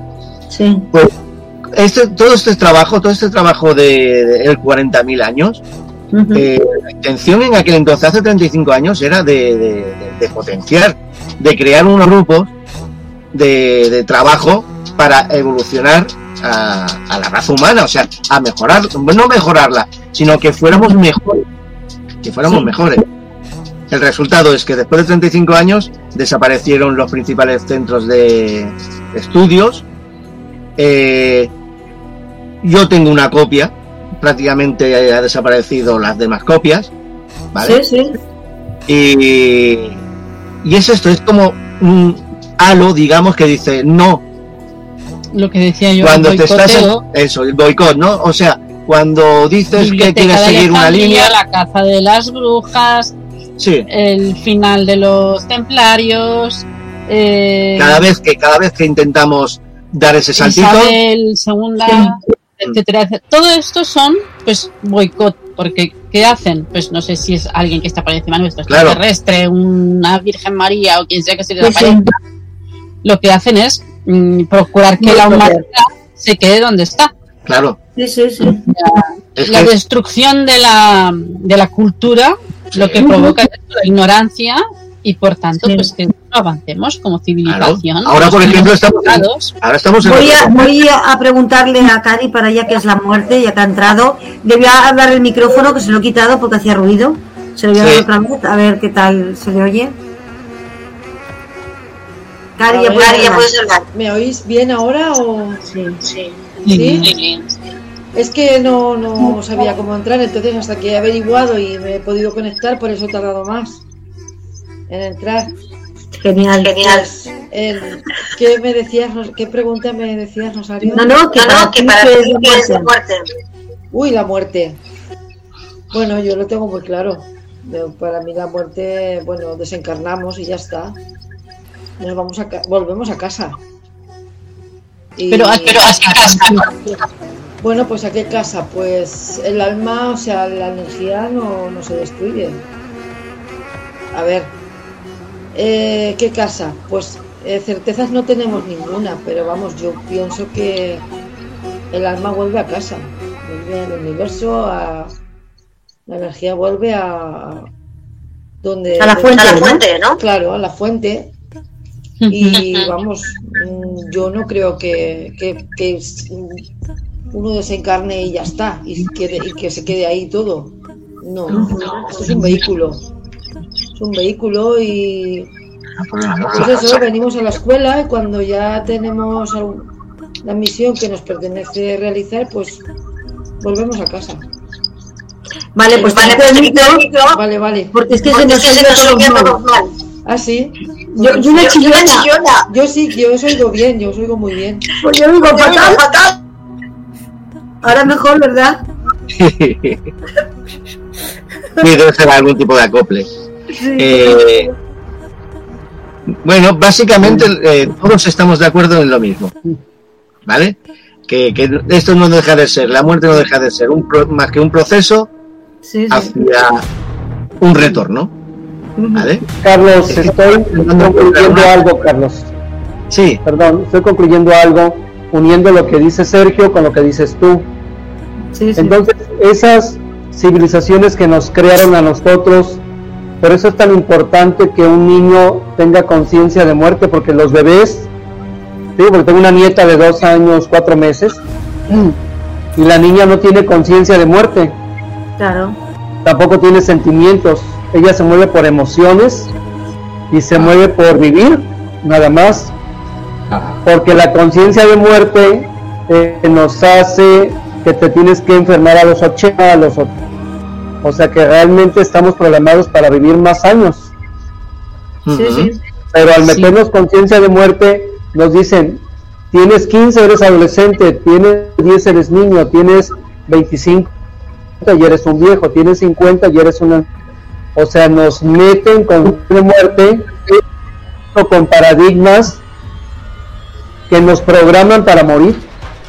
Sí, Porque el promedio de japonés es de 100 años. Y dije, ¿por qué nosotros los mexicanos y los europeos, ustedes creo que su promedio es 80? Nosotros somos como 70 años más o menos los mexicanos. Y llegamos todos cuachos, todos acá mal. Creo que el beneficio que puede tener esta plática es que nos alejemos de la conciencia de muerte que está ubicada en el cielo y nos vayamos a vivir el presente, amar a mi esposa en el presente, cuidar mi cuerpo en el presente, no tener una buena salud y una buena y una buena actitud mental en el presente. Y hemos, hemos visto a los psicólogos mayor longevidad. Cuando la gente vive hemos visto que, que su no se enferma y su duración es más alta, hacen menos daño a los demás y hemos observado, rápido, mueren muy rápido, un infarto, así en dos, tres sí, No tienen padecimiento. Lo que decía Sergio, ¿sí o no, Sergio? ¿Qué opinas? Sí, sí, la mente domina el cuerpo, es decir, la voluntad supera la materia, ¿no? Obviamente. Sí, sí. Y bueno, ha, habido un descubrimiento hace dos días que han descubierto unas huellas humanas de hace 6 millones de años. No sé si lo habéis leído en Grecia. luego me lo pasas. Ajá, que eso rompe toda, todo lo de Atapuerca, todas las estructuras académicas, academicistas de la historia, completamente, es decir, lo arrasa, ¿vale? Y entonces, eh, eh, yo creo que enlaza más con lo que ha dicho muy bien Juan Carlos, aunque yo mm, discrepo un poco, yo tengo otra teoría sobre Lemuria y la Atlántida, pero em, digamos, sí que pienso que había unas, unos continentes míticos ahí y que había varias razas extraterrestres conviviendo y que se juntaron genéticamente y que gracias a esa mezcla genética pues surgieron otras otras razas humanoides, ¿no? entre comillas. No solo aquí, sino en, en las ciudades intraterrenas. Y hubo muchas batallas entre, entre estas razas y producto de esto pues fue la desafección de la Atlántida y la desaparición de Lemuria, obviamente. de, hecho aparece incluso en el Corán, aparece eh, como los Samut, los Samut, la partícula Lemuria se fueron exterminados y los, eh, los atlantes también, los Adj es otro pueblo, pero Adj es Atlántida, obviamente en, árabe. ¿no? Entonces quiero decir, en, en, estos textos o en otros textos aparecen eh, referencias a que realmente o sea, el ser humano lleva aquí muchísimos miles de millones de años danzando no solo en este planeta, sino en todo el universo. Exacto, Entonces, yo pienso lo mismo. Mm. Eh, no se puede negar la importancia de la teoría de, la evolución de Darwin, obviamente, pero mm. habría que completarla. es lo que yo digo. ¿vale? Que nos, nos programaron para morir. Sí, sí, sí, sí, sí, exactamente. Además, estáis de acuerdo todos, ¿no? Que nos programaron para morir. Sí, sí, o sea, nos programan todo el tiempo a través de la televisión. De todo. ¿Qué pensáis? ¿Qué pensáis? ¿El destino está escrito? ¿La muerte llega cuando tiene que llegar? ¿O no? Mm. ¿O hay equilibrios? No hay no hay nada imposible. Uno, ¿Se puede suicidar? No, no hay nada, no hay nada imposible. Puede ser. A ver, que el micrófono a Cari y que hable sí. ya. Callad, vale. Nosotros seguís a ver qué dice Ya, tira por la pues sí, sí, yo, estoy, yo creo que sí, que todos tenemos una hora de nacer y una hora de morir. Yo creo que sí, yo creo que cada uno tenemos un destino ya. Escrito, escrito. Sino, ¿qué sentido tiene que mueran niños tan pequeñitos y gente tan mayor? Yo creo que sí. Vale, vale. Voy a cerrar el micro. Esa es una pregunta muy difícil la que hiciste, Rosario. Sí. Dice el taoísmo, el taoísmo dice que solo tienes que vivir el presente porque todo ya está escrito. Sí. Ya solo tienes que vivir Ajá. con lo que viene, Yo- todo es perfecto. Disfrutarlo, vivirlo, ¿no? Vivirlo, Sí. disfrutarlo el aquí y el ahora. Es que no se sabe, todo es posible, no hay nada imposible. Puede ser que dentro de dos días venzamos a la muerte definitivamente, como quieren los transhumanistas, ¿no? Meternos en carcasas robóticas y implantar nuestro cerebro en chips, que ya lo están intentando hacer, obviamente están preparándonos para eso. Bien. Pero yo no creo en eso, yo creo que somos seres humanos y yo creo que lo más grande que hay en el universo es ser un ser humano y punto. Es decir, ni Dios, ni dioses, ni robots, ni nada, los, los seres humanos y comportarse como un ser humano. Yo creo que eso es lo más grande que hay. El único problema, un tema, que- un tema interesante. Miren, aquí en México, Sí. no sé si en España, pero aquí en México, cuando muere alguien en la cuadra, los perros aullan. Mm, Aullan. No sé si en España pase, pero aquí en México, Sí. muchísimas ciudades nos reportan de que cuando aulla el perro de una forma especial, la gente acaba de morir alguien. sí, ser sabe. las 10 de la mañana, 2 de la mañana. Es decir, el perro huele a algo, ve algo. ¿Qué opinas, Carlos? Muy bien. Eh, ¿Qué, qué es A por qué perro aulla? aquí, por ejemplo, ve este, este aúlla. Paranormal. Es un pesado. Como si él viera algo que nosotros no vemos, Carlos. ¿Qué es lo Sí, que él ve? los perros, y, sobre todo perros y gatos, Hablando de la eh, muerte. sí, tienen eh, es- esa capacidad. O sea, primeramente, un perro y un gato tienen unas capacidades auditivas y, Y olfativas. y olfativas y de visión que, aunque dicen que ven muy mal, es mentira. O sea, un perro, por ejemplo, la única diferencia es que ve de, con rangos diferentes, ¿vale? Eh, eh, es como, por ejemplo, eh, si yo estoy en, en- en frecuencia modulada y ellos están en onda media, Ujú. simplemente. Tienen ellos. pero tienen esa capacidad. ¿eh? Porque ellos saben que alguien murió. Nadie se da cuenta, pero ellos sí se, dan cuenta de inmediato.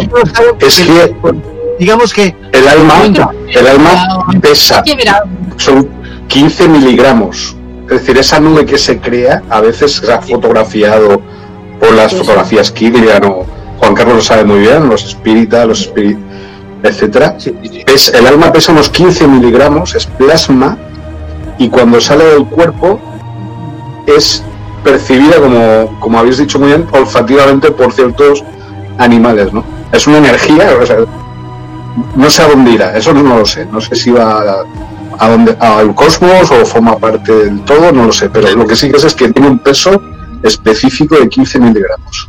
De, de todas maneras, de todas maneras, por ejemplo, lo- los, es un caso bastante habitual ver, por ejemplo, eh, en casa, por ejemplo, tienes un perro y de buenas a primeras se pone a mirar hacia un lado de la pared.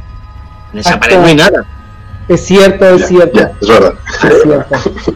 Yo, mira, como tengo ya la experiencia de tantos años, bueno, tenemos la experiencia, ya eh, terminas por asociarlo a, a que, bueno, pues, o te está visitando alguien, porque realmente no pasa nada malo. ¿vale? No, pero yo me estoy mirando callados te ahí. quedas mirando y entonces dices, mira, tenemos- hoy tenemos visita. O Sí. sea, eh, digamos que si la cultura, si la cultura y, la religión, digamos, o la filosofía fuera de otra manera, se, se creara o se desarrollara de otra manera, eh, perderíamos todo, o sea, eso es- ya no tendríamos ni que hablar de la muerte. ¿Por qué? Porque eh, conviviríamos, conviviríamos perfectamente con ese tipo de, De seres, ya. de seres o, o de, o de planos, ¿vale? Sí, que, que han Eh, dejado este cuerpo dimensionales. en el otro lado, sí. Yo no sé, yo no ¿Seres sé. si- así. Habéis nombrado lo- lo- los registros akáshicos, ¿no? Pero Sí. ahí están las mentes de todos los que han muerto. Están ahí. no. Bueno, es, No, de- Eh, no, no, sí, y de los que van a nacer y de los que estamos aquí ahora. Es como la nube. de internet. personal, cada uno tiene su registro acásico, Sí, que es como un chip de memoria de cada uno, y luego hay el- la El bolsa global, esta sí. global, sí. Yo no estoy de acuerdo. Además, eh, eh, según Argüelles, mi amigo maestro, él le llamaba la nosfera, es decir, la capa mental de la Tierra, que coincide con los registros acásicos que habéis nombrado y con, digamos, los cinturones Van Allen, es decir, en, en esa zona es, eh, eh, de los cinturones electromagnéticos es donde se ubicaría físicamente la, Sí. los registros acásicos o la nosfera. Sí, Pero pero sí, es- Según me enseñó él, están todos los recuerdos de todos los seres que han, humanos que han, que han estado, todo- todos los recuerdos futuros, es decir, todo el futuro está escrito ya en ciertos registros y el presente. Es, decir, eh, es como el auténtico Internet. ¿Vale? sí. Quería, quería contestarle a Marco con lo del perro, porque es muy curioso y es verdad, tiene un ladrido que es el que dice Sí, claro. alguien va a salir de su cuerpo y ya no vuelve. Sí. Y es especial y además no tiene por qué ser familiar. También, ¿eh? El vecino, que No. sea, tú sabes que está ladrando porque alguien va a morir. Es que mi madre me lo enseñó y yo eso lo sabía. Sí, es verdad. Entonces, ¿Verdad que sí? había un perro en un pueblo que Igual que canta cuando amanece, pues lo mismo. y, y se iba a las casas, se ponía en la planta, en la puerta de las casas en la que iba a morir una persona. Se Sí, plantaba sí, en la, en la puerta. Es verdad, es verdad.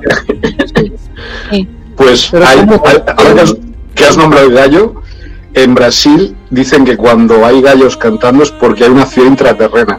O sea, es costumbre decirlo. Sí. Dentro de lo que es. Es muy curioso lo del gallo, ¿no? Que cuando hay un, canto- un gallo cantando es porque debajo hay una, una ciudad intraterrena. Bueno, En fin, es que están allí. un experimento. Un experimento. sitios. Perdón. Porque no sé si alguno de ustedes tenga una cámara de esas potentes, pero Alex Cooper tiene una cámara de como 80 mil pesos que viene siendo cara aquí Sí. en México. Y un día estaba en su jardín sentado y, foto, y, y lanza una fotografía al jardín y al espacio. Y cuando checa, es, vio personas y vio objetos. Stephen Hawking decía que hay seres, que hay dimensiones aquí, mismo tiempo, mismo espacio, diferente vibración. Incluso aquí estamos sí. nosotros ahorita. sí, sí, sí. Exactamente. Y las cámaras muy finas están detectando, o sea, están viendo los fantasmas. Esos, Carlos, la parapsicología los considera seres muertos, seres de otra dimensión. ¿Qué la parapsicología? Están ver, muertos, dentro- ¿no? No, no, a ver, dentro de, la dentro de lo que es la parapsicología, ¿vale? Lo que hablamos de la fotografía fantasmas, que precisamente Ajá. estamos desarrollando, bueno, se está desarrollando. Eh, es que estamos hablando, estamos hablando en realidad de que eh, cuando decimos que es que nos vamos al cielo, ahora por ejemplo, eh, según las investigaciones, se podría realmente pensar que es que no vamos a ninguna parte, sino, sino que cambiamos de plano. Eso, cambiamos de plano, por eso dice Sergio que no existe la muerte. Eh, ocurre, claro, ocurre, eh, mira, eh, tenemos una compañera de- del grupo, una, una amiga, que es, es física cuántica, o sea, es profesora de física, es especialidad en cuántica. y una cosa que a base de, de comentarios y tal, lo que vas con, entreviendo es que dices, a ver si la física, cuántica se va a unificar con los criterios de, de investigación precisamente del misterio o de la parapsicología Porque en realidad están como descubriendo o entrelazando elementos que son precisamente cuánticos con elementos que ahora mismo nosotros estamos considerando como mundo del misterio, ¿vale? Es que Exacto. yo quiero añadir una cosa, lo que decía Juan Carlos. Mira, te digo Un aplauso para Carlos, Sí, sí, sí. Claro. desde México. Sí. Claro, la física cuántica, una de las cosas, una de las razones, bueno, una de las ideas que tiene es de que estaríamos eh, compartiendo distintos planos en el mismo lugar. ¿vale? Entonces, eh, claro, es más bonito o, o siempre hemos tenido la idea de que, por lo que sea, eh, la luz eh, o, o ese túnel, esa luz, claro, eh, es como si te avanzaras o, se- o si te elevaras y claro, te da la sensación de que sea el cielo, el cielo. Pero ¿por qué el cielo?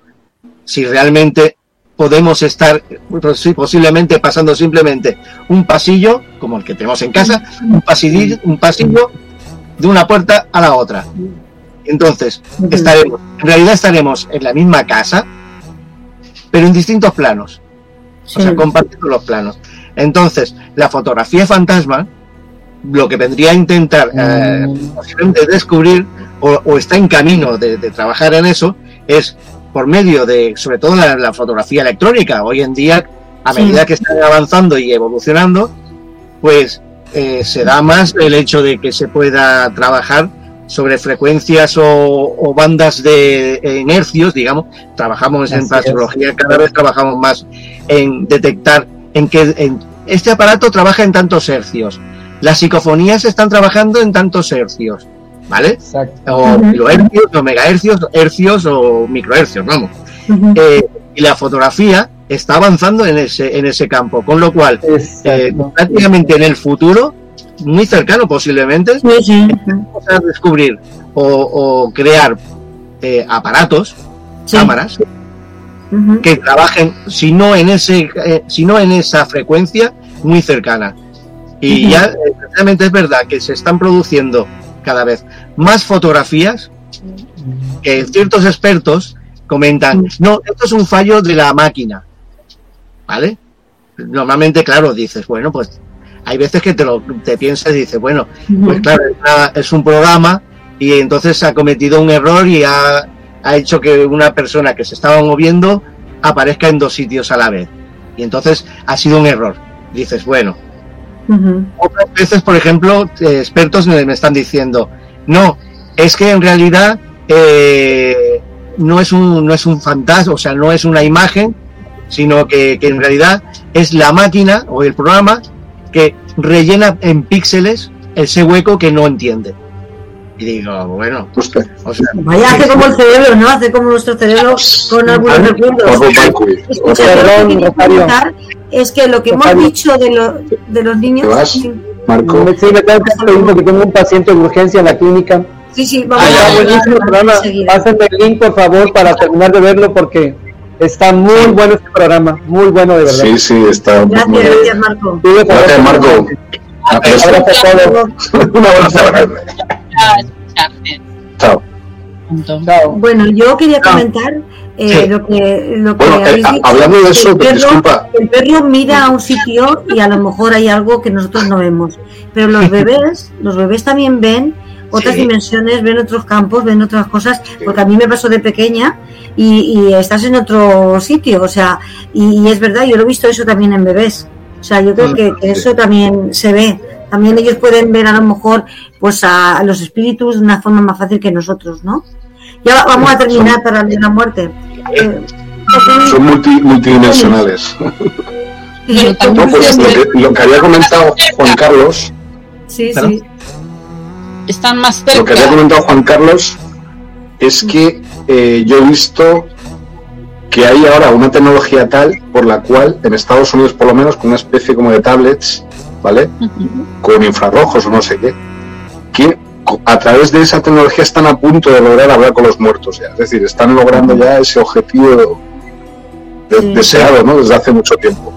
Entonces estamos ya teniendo las herramientas, ¿verdad, Juan Carlos, para poder dar el paso, ¿no? A otra, otro tipo de investigación. Y no solamente, no hay que irse a Estados Unidos. Aquí, por ejemplo, eh, en España, Aquí, por ejemplo, ah. en, cerca de Barcelona, en, unos compañeros, unos amigos, que llevan el tema de la TCI muy avanzada. Están haciendo, o sea, la transcomunicación instrumental. están trabajando.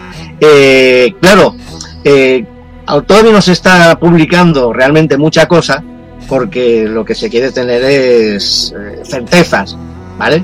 Que es lo que la parapsicología y el esoterismo eh, es lo que menos tiene. O sea, tenemos muchas teorías, pero más dudas, ¿vale? Y entonces, estos tipos de investigaciones, eh, de estudios sobre todo, están desarrollándose a partir de, precisamente, de centrar el, a ver si se encuentra ese tipo de frecuencia en el que puedas tener ese tipo de comunicación. Por lo pronto, ya hemos conseguido diferenciar entre lo que, algo que comentábamos el otro día, mm. es el eco del pasado, o sea, cuando algo queda registrado en una casa y entonces lo queda registrado en un aparato. ¿Vale? Ese eco del pasado tiene una frecuencia X. Y hoy en día ya puedes incluso saber si es un eco del pasado o es una psicofonía, digamos, inteligente, con respuesta inteligente. Porque sabes que cada una de ellas está trabajando en una frecuencia cercana, pero no es la misma. ¿Vale? Hay una diferencia de unos 200-300 hercios. Eh, que quiero decir que, está muy avanzado. Lo, único que, lo único que sí que es verdad es que cuanto más intentas avanzar, más palos te dan. Exactamente. Sí. Es un, en todas las disciplinas. Algo, algo pasa por ahí, algo pasa por ahí. Vamos a, vamos a concluir. Ay, yo que le iba a dar ahora el micrófono. No nos va a el micrófono a, Cari. Que le iba a dejar el micrófono a Cari. Bueno, vamos a terminar. Eh, vamos a Cari. Sergio, a ver Cari si vuelve a entrar. Le iba a dar el micrófono a ella, pero se ha ido. Ya. Cari, te toca, te toca a ti. Venga, vamos a concluir ya, Sergio.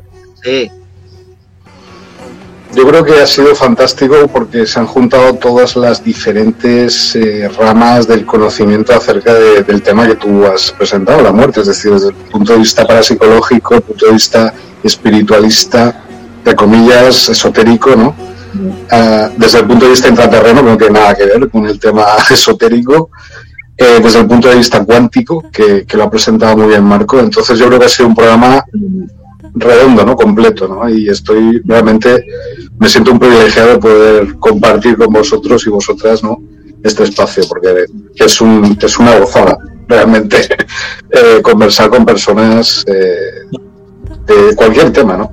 Y yo pienso lo que he dicho al principio, yo pienso que no existe la muerte, que ahora existe un complot están todas las almas eh, de todos los profetas, de todos los santos, están aquí en este planeta reencarnados en este momento. Y bueno, hay cosas que mejor no, no voy a comentar porque si no sería demasiado radical. Pero sí que os puedo asegurar que es una especie de guerra espiritual que hay ahora en el planeta. Y espero que no lleguemos, y en, ese tema está lo del miedo a la muerte, ¿vale? Entonces espero que no lleguemos al mismo resultado que ocurrió en la Atlántida y en Lemuria. Esperemos, esperemos que no. ¿Vale? Y ya está. Gracias por, por todo. Muchísimas gracias, Sergio, por tu aportación, por todo, por la charla entre amigos que hemos tenido.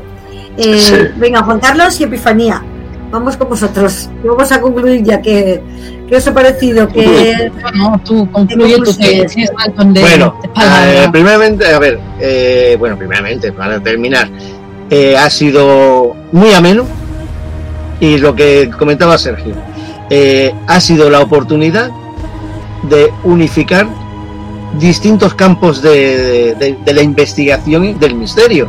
¿vale? Sí, Aquí, ufología, sí, psicología convencional sí. mezclada con, o sea, con eh, gran grado de, de física, o sea, física cuántica y demás, para psicología, digamos, convencional o de investigación, Sí, sí, sí. ¿vale? E incluso esoterismo. O sea, Mm. tenemos ufología, tanto, o sea, tenemos, eh, que ha sido, eh, tanto terrestre como intraterrestre. O sea, extraterrestre Sí. como intraterrestre. Hombre, la cuántica, que no se te olvide la Y cuántica. la cuántica, la cuántica. Está muy bien, ¿no?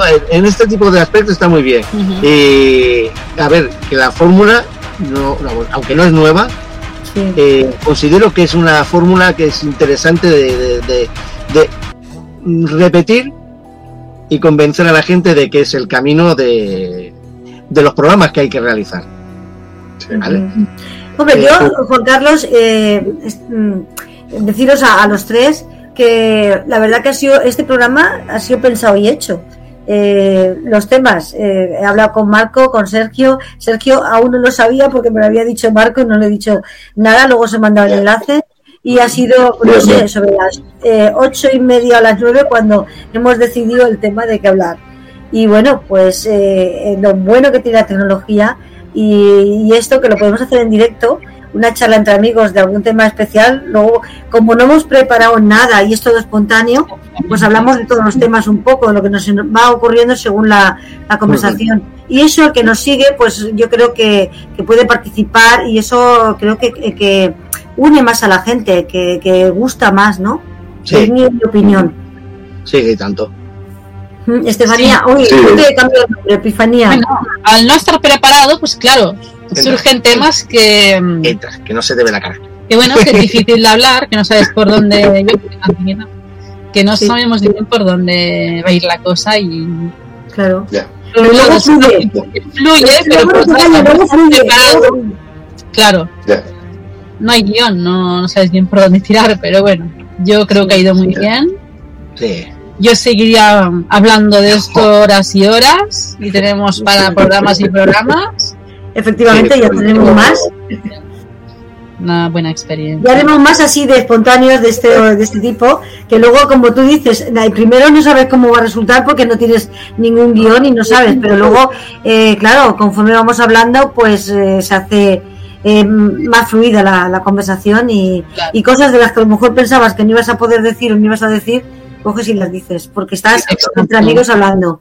Porque siempre quedan cosas pendientes cuando Ay, sí, sí. sí, Sí. como que Esto- sí, es que es un tema que da para largo, sí. Esto, esto es como repetir eh, un, foro en un vestíbulo. Podemos hacer una secta o podemos hacer una escuela de misterios o podemos iniciar una nueva disciplina de investigación, ¿no? A partir de ahora. Nada, a lo mejor es espontáneo y que salga, vamos, una charla de amigos de misterio de todo tipo, Pues ya está. Eh, bueno, ¿qué, de- qué decís para la próxima semana?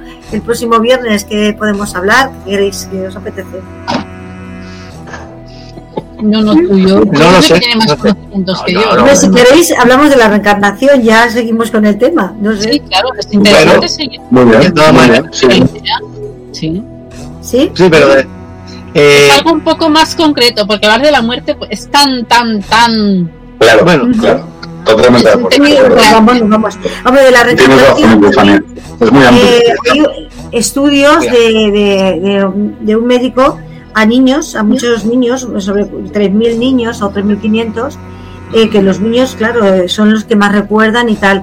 Y fue un estudio muy grande, muy bueno. Si queréis, vamos a hablar de, de eso, de los niños reencarnados, de los casos que, están escritos, porque, claro, no sabemos tampoco más. ¿Y qué os parece? Porque de las Torres Gemelas, cuando pasó aquello, han nacido muchos niños que dicen que, que estuvieron allí.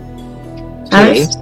O sea, pues si queréis de eso en concreto, de los niños que sabemos, que conocemos, que están por ahí y podemos coger información de ellos y qué opinamos nosotros o qué, no sé, qué- interesante. ¿no? Eh, Bueno, Otra- lo último de- que quiero decir es que yo una vez, con ocho años, me caí hacia atrás desde una altura y cuando iba cayendo vi el túnel y vi la luz, pero Sí, me quedé ahí porque ya me caí en el suelo. Entonces, mm, esa experiencia me cambió para siempre. Ahí me di cuenta de que había algo más de lo que estaba a mi alrededor. ¿no? No sé si fue espiritual o si fue un glitch en la Matrix o fue lo que fuera, pero no, no fui a la luz, ¿eh? por si acaso. no, mira, Pero la vi, vi, vi la luz, ¿eh? vi el túnel. Y- y la experiencias luz. de la gente. Yo voy a explicar una cosita que me pasó. Vale, muy bien, que Vale. te queremos ver la cara. Epifanía, que te queremos ver la cara.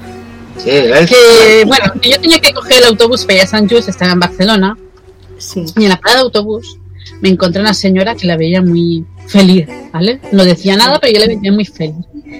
Y bueno, le digo, y usted está muy contenta, ¿cómo le ha ido el día? Tal. Bueno, lo típico que te puedes hablar con la persona de al lado porque estábamos esperando el autobús y para pasar el rato. Sí, sí. Y pues mira, hace poco tiene una experiencia maravillosa.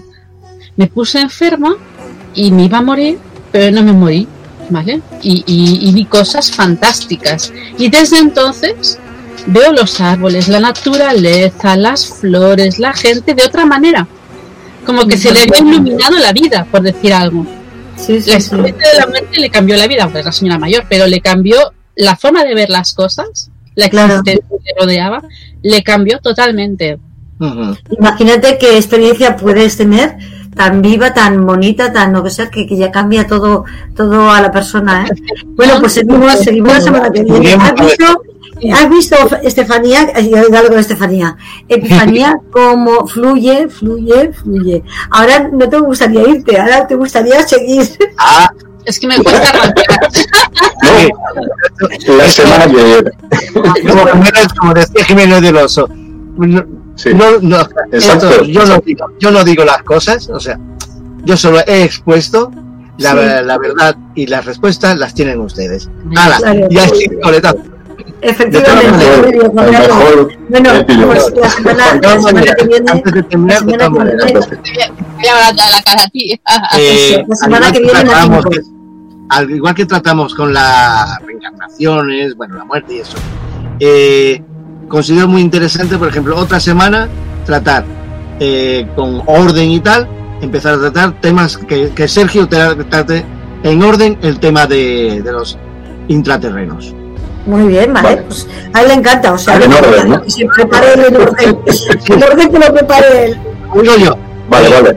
Uf, cucharilla, ¿vale? Si no, por eso digo con cucharilla, con cucharilla, porque, porque o sea, el, el tema tiene muchas civilizaciones, muchos espacios, tiene Sí. mucha profundidad, ¿vale? Nada, despacito, Sí. poco a poco. Tomo la- palabra. Tres no, preparando. Si queréis para este viernes, en vez de, en vez de la reencarnación, Vale. eso mí me da igual, ¿eh? Eso, ¿cierto? O sea, Sí, no, claro, no, eh, claro, que vaya preparado. entonces pues eh, es eso que, que no, o sea, porque Bueno, el viernes, la reencarnación, no tenemos a Vale, Sergio bien. con los intraterrenos. Vale, ok. Bueno, Sergio, Ok. intraterrenos entonces. Entonces, Sí, sí, sí, perfecto. Vale. yo pensaba que íbamos a hablar de eso hoy. Yo que me había preparado un poco, pero vale. Sí, pues el viernes ya te, te toca mejor. Bueno, más y mejor. Hala, venga, el viernes que viene. Hasta luego. chicos. Adiós. buenas noches.